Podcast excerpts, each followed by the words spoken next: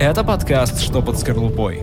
Здравствуйте! Сегодня наша тема — шизофрения и биполярное расстройство. У нас в гостях врач-психиатр, кандидат медицинских наук, заведующий отделением психиатрии клиники Института мозга человека Чомский Александр Николаевич. Здравствуйте, Александр. Здравствуйте. Сегодня мы говорим о биполярных расстройствах, и для начала хотела бы узнать, э, что это в принципе за расстройство и кто чаще им страдает. Биполярное расстройство — это хроническое психическое заболевание, которое возникает чаще в первой половине жизни человека а, и характеризуются эмоциональными колебаниями, довольно продолжительными, как правило, а как мы говорим, обоих полюсов, биполярными, да, то есть это имеется в виду депрессивное состояние с утратой энергии, отрицательными эмоциями, все со знаком минус, а также состояниями, которые называются маниями, как правило, субъективно приятными для пациентов, состояние повышенной продуктивности на первых порах, а с утратой потребности во сне, сне, аппетите, с расторможением эмоций, ну и с определенными поведенческими нарушениями. Как депрессии, так и мании могут протекать без психотических симптомов типа бреда и галлюцинаций, но в своих таких терминальных тяжелых стадиях могут протекать и с ними. Угу. Также важно обозначить, что такое шизофрения и кто чаще все-таки болеет этим заболеванием. Ну, относительно шизофрении в обществе консенсус уже давно установился. Это также хроническое психическое расстройство, в основе которого лежит травма личности, если говорить так. Ну, имеется в виду, ну да, под схизисом понимают некоторое расщепление. Не в полной мере расщепление личности или там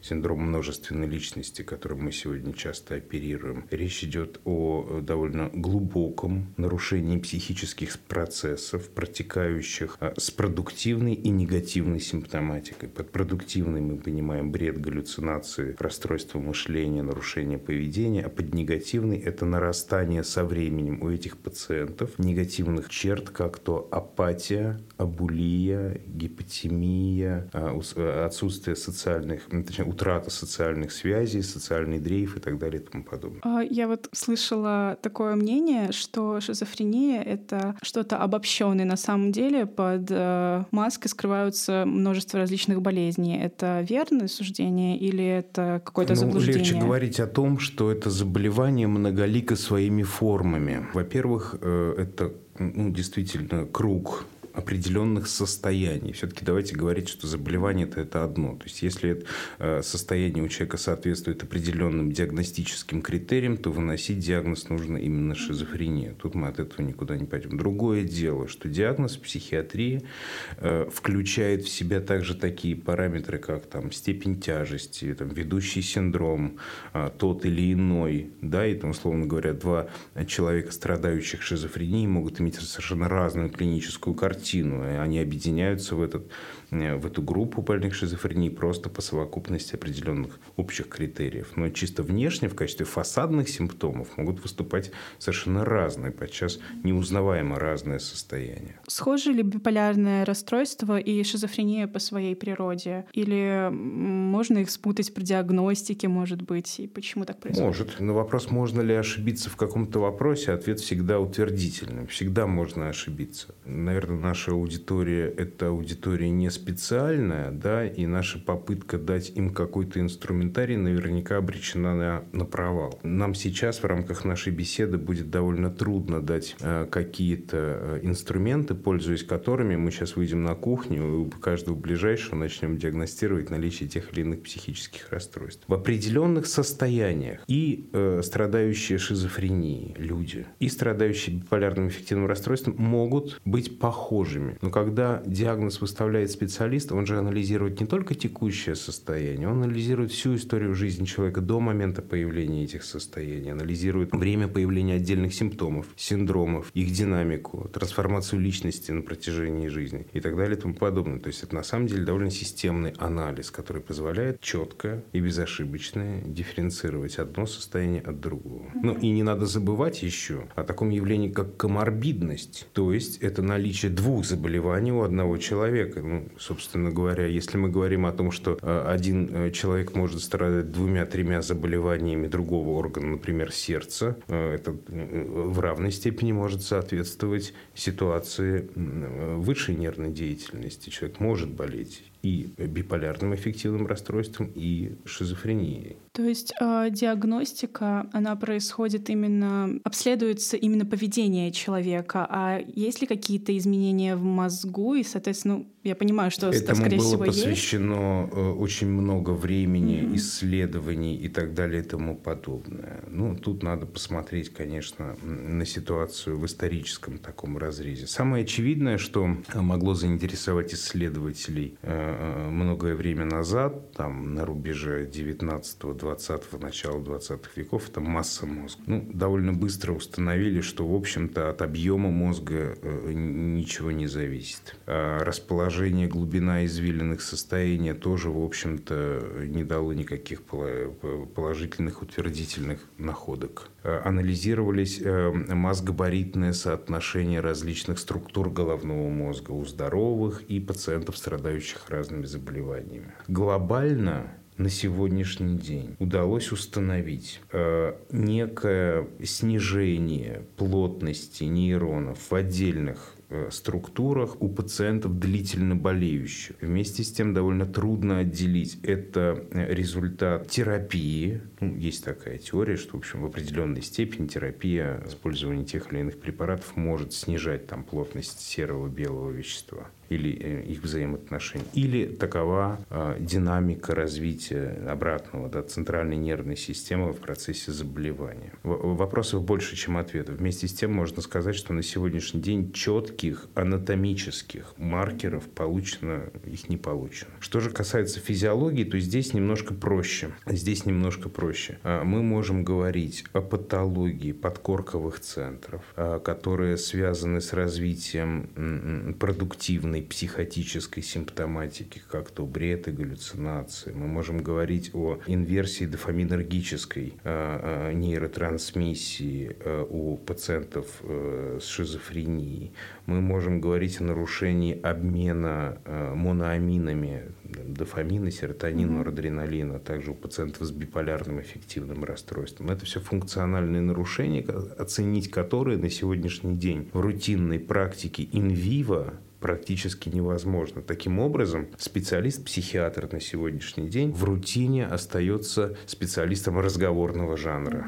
И описательно-феноменологическим под, феноменологический подход является его э, таким основным инструментом. Ну, то есть э, диагностика все-таки это внешнее что-то, э, диагностика внешних проявлений э, болезней, но в мозгу же происходят эти все выбросы различных гормонов, и как это все действует именно у людей э, с заболеваниями. Нет, почему? Мы знаем о том, как, условно говоря, происходит трансмиссия того или иного моноамина, ну, глобально в центральной mm-hmm. нервной системе. На, на основании этих знаний у нас есть в арсенале те или иные фармакологические uh-huh. средства. То есть мы совершенно не вслепую работаем ими. Мы понимаем, что тот или иной препарат э, в определенной дозировке у, у пациентов с такой клинической картиной может вызвать редукцию э, этих симптомов в том или ином объеме. Более того, мы знаем о терапевтических эффектах этих препаратов, основанных на тех изменениях, о которых мы говорим, функциональных, и о побочных эффектах этих средств. Мы тоже можем их прогнозировать. Поэтому на сегодняшний день мы не работаем вслепую. Совершенно четко, потому что у нас есть представление о том, а, а, какой из симптомов связан с каким из звеньев а, обмена веществ, если говорить довольно грубо, ну, в центральной нервной системе, и мы можем на него повлиять. Так что вот. Другое дело, нужна ли нам всякий раз инструментальная диагностика для постановки диагноза? Нет, это не так. Но тут очень важный момент. Ведь человек мы уже поговорили о коморбидности, да, но надо понимать, что есть еще так называемые факторы, меняющие течение заболевания. Условно говоря, у пациента с биполярным эффективным расстройством а, могут быть другие нарушения со стороны центральной нервной системы, как структурные, так и функциональные, которые будут накладывать отпечаток на течение этого заболевания и подчас являться причиной нечувствительности человека к тем или иным нашим инструментам, методам, которые обычно работают в данной ситуации. И в таких трудных случаях нам приходится проводить и инструментальную оценку в том числе. Мы делаем МРТ, мы делаем э, э, видео-ЭЭГ-мониторинг, как это делают врачи-эпилептологи. Мы сопоставляем весь массив клинических данных с тем, чтобы сложить максимально полное представление о том, а что с человеком, собственно говоря, происходит, и э, оценить, быть может, прогноз более точно. Шизофрения — это наследственное или все-таки приобретенное заболевание? И такой же вопрос к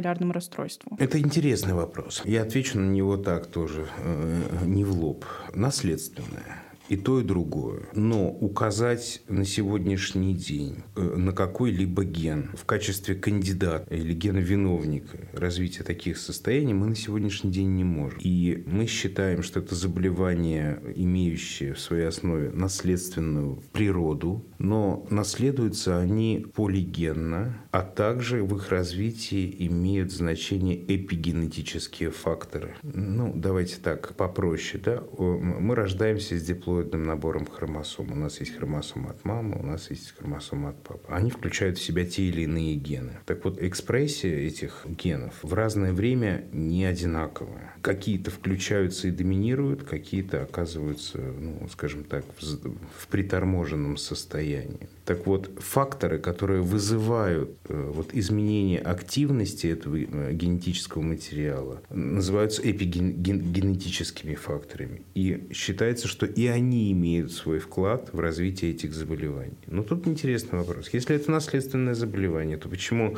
эксперимент гитлеровской Германии по стерилизации всех психически больных, в общем-то, обернулся полным провалом. И спустя там несколько десятилетий Германия, как и все страны, была была вновь э, имела такое же состав, соотношение больных и здоровых людей. Да? Ну, вот мы, мы говорим о том, что примерно каждый сотый человек на планете страдает шизофренией. Ну, примерно тоже э, э, распределение касается биполярного аффективного расстройства, может быть, даже в большей степени. У двух больных людей рождается здоровый ребенок.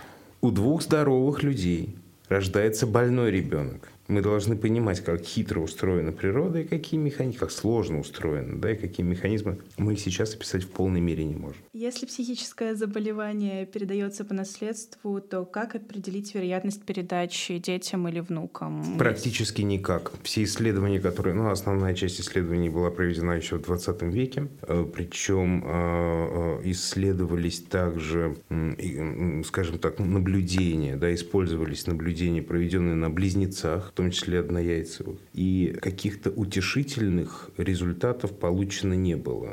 В итоге один глобальный вывод, что склонность к заболеванию этими расстройствами в поколениях она как бы умножается. То есть, если в семье есть человек, страдающий тем или иным заболеванием, ну, из рассматриваемых нами сегодня, да, то вероятность того, что если он будет иметь потомство от человека примерно с такой же наследственностью, то риск этот будет возрастать. Это единственное наблюдение, которое на сегодняшний день можно как-то э, обсуждать серьезно. Все остальные э, наши гипотезы остаются таковыми. С какими бытовыми неудобствами и проблемами в коммуникации сталкиваются люди с шизофренией? Их очень много. Их очень много. И на самом деле, ну, не скажу ничего нового в данном случае, вы, мы, мы же раз рассматриваем, да, сейчас такая господствующая парадигма вообще в психиатрии – это биопсихосоциальная парадигма, да, которая предусматривает единство и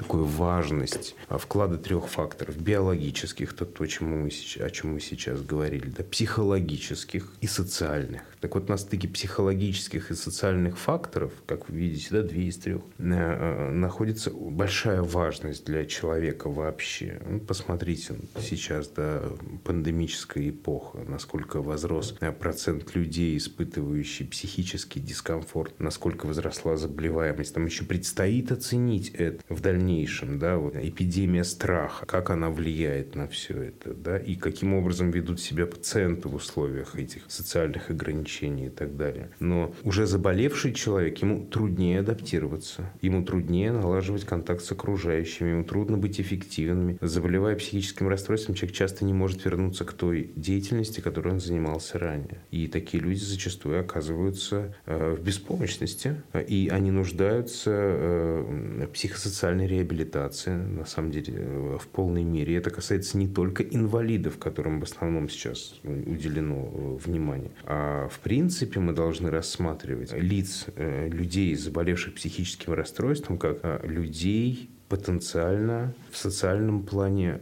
более уязвимых, чем э, лица здоровые. А люди, страдающие биполярным расстройством, э, с какими трудностями сталкиваются они, и можно ли сказать, что э, та или иная болезнь переносится все-таки легче в этом плане? Нельзя. Нельзя такого сказать. Вопрос, наверное, не совсем корректный. Видите ли, тут много всего зависит от социального окружения, от поддержки окружающих. Можно иметь как бы не тяжелое заболевание, но не имея поддержки, не имея возможности справиться с ним, человек дрейфует существенно в социальном плане. Да те же проблемы. У нас у всех примерно одни и те же социальные проблемы. И если человеку здоровому с ними приходится как-то справляться, то человеку больному подчас не удается. Генерально это так. Может ли человек, который э, болеет подобными расстройствами, заболеваниями, э, находиться, ну, выбрать одиночество и самостоятельно справляться с теми бытовыми трудностями, именно не во взаимодействии с людьми, а э, в быту дома, с уборкой, э, с простыми такими вещами. Это вообще возможно? Может он Все человек возможно. остаться один?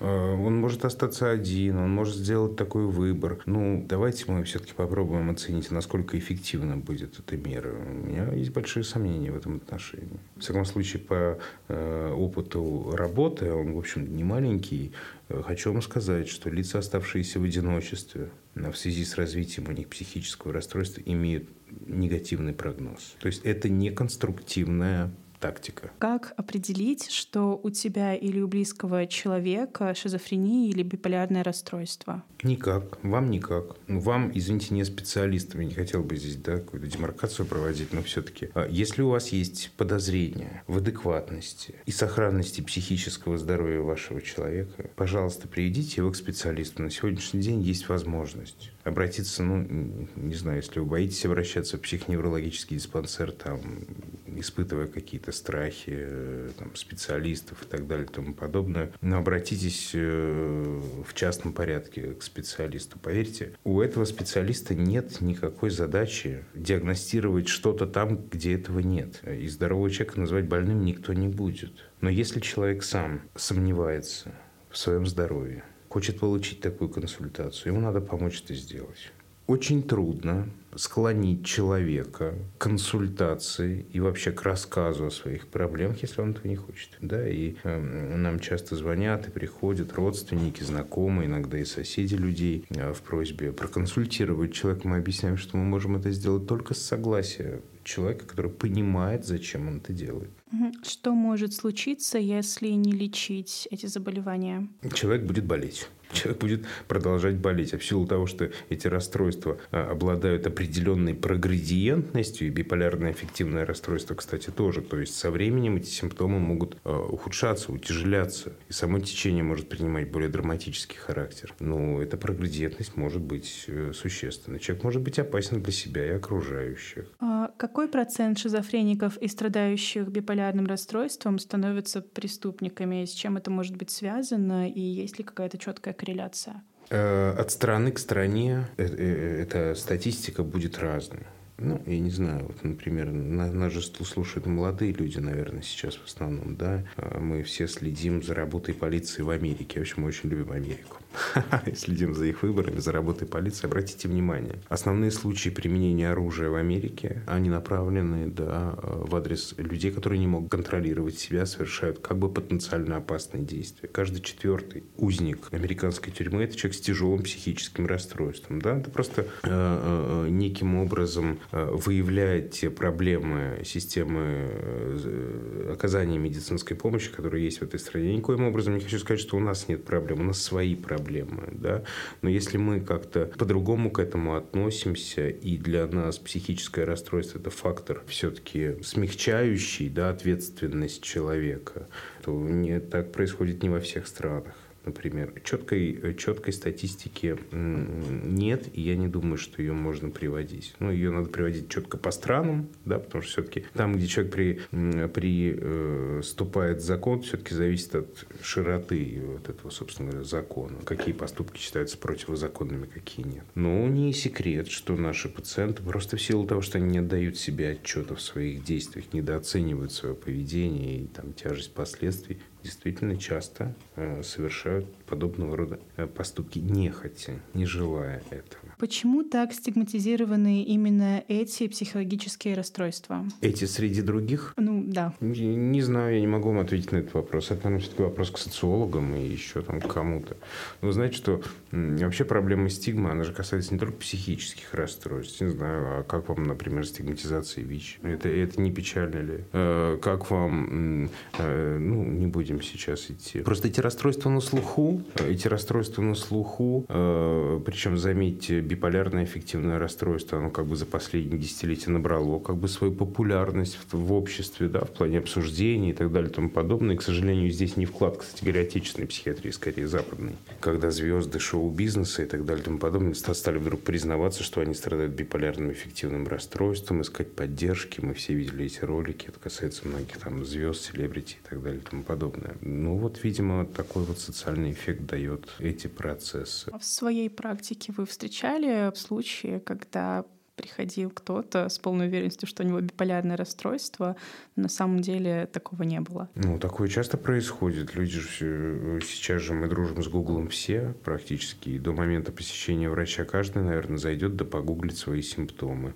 И наверняка у него какой-то круг возможных заболеваний уже в голове присутствует, чем он может болеть. Да? И зачастую приходят э, вполне себе подкованные пациенты. Это, кстати говоря, очень хорошо. Э, есть а что обсудить Э, другое дело, что это занимает теперь больше времени, потому что каждый из мифов нужно развенчать, если он есть э, таковым. Но, с другой стороны, а, а, а, адекватное психообразование, которое сейчас может получить человек, то есть э, какие-то знания о природе психических расстройств, основных принципах их лечения, выявления и так далее и тому подобное, существенно улучшает вообще терапевтический процесс. Врачу удобнее работать с таким пациентом. Также встречала мнение, что э, из-за нагрузки э, в специализированных э, заведениях, которые занимаются лечением подобных заболеваний, э, не всегда удается дать человеку полную картину. То есть, э, когда, например, заболевших много, и если их там человек 50, 100,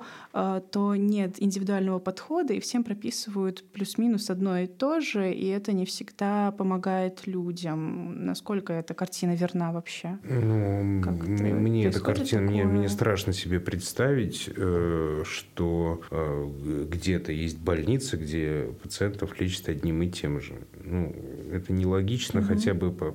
Ну, слушайте, в этом отделении наверняка там или в клинике работают такие же люди. Работать с 50... Да, и если мы назначаем всем одно и то же лечение, мы должны понимать, что оно будет неэффективно. Соответственно, да, да, даже исходя из того представления, даже антигуманного такого, что плевать на пациентов, ну, а самим-то э, докторам приходится э, э, э работать с э, острыми пациентами все время. Ну, такого же не может быть, вы должны понимать. Как каждый доктор ну, стремится минимизировать вообще, ну, не знаю, ну, назовите это издержками, но это будет какой-то неверный термин, да, мне сейчас просто в голову не приходит. Другое, какие-то проблемы, связанные с оказанием медицинской помощи пациенту. И на самом деле каждый доктор стремится лечить персонализированно, лучше, качественнее и быстрее выписать этого пациента из клиники. Э, так что это миф. А вот еще есть ли... Из-за нагрузки. А представляете себе, вы говорите 50. Э, так если у меня 50 пациентов получает неэффективное лечение, никто не выписывается, а поступление идет, у меня через месяц будет 100 таких пациентов или что? У меня будет э, э, перегружено отделение всегда.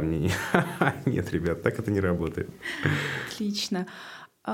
Есть ли какие-то а, медикаментозные средства, скажем так, э, ну, не, не универсальные, может быть, но которые дают мало побочных, например, э, каких-то эффектов, а, но при этом дают какое-то улучшение. Я, наверное, хотите спросить о том, нет ли какого-то универсального безопасного средства, которое может назначить себе сам человек для того, чтобы ну, смягчить да, симптомы? то есть говорят, ты там болеешь, попей аспиринчик, э, а, нет, успокойся. Нет, под, нет, под нет, совершенно нет. Категорически нет. В нашей области такого нет. На самом деле медицине этого тоже нет. Лечить себя как-то не принято. А оценивать себя со стороны вообще довольно трудно. Поэтому э, терапию должен назначать специалист, понимающий суть вопроса, владеющий. После там, осмотра либо контакта с пациентом. И да, в основном психотропные препараты – это рецептурные средства. Это не значит, что все среди них там сильно действующие или опасные. Ну, рецептурный, рецептурность препарата и подразумевает ограниченность доступа широких слоев населения э, к этим средствам, да, потому что, в принципе, ну, теоретически небезопасно. Ну, слушайте, все есть э, яд и все есть лекарство, как говорил Парацельс, да, в общем, его фраза. Ничто не поменялось в данном случае. Отлично, спасибо большое. А у нас в гостях был врач-психиатр, кандидат медицинских наук, заведующий отделением психиатрии клиники Института мозга человека Чомский Александр Николаевич. Спасибо, всего доброго.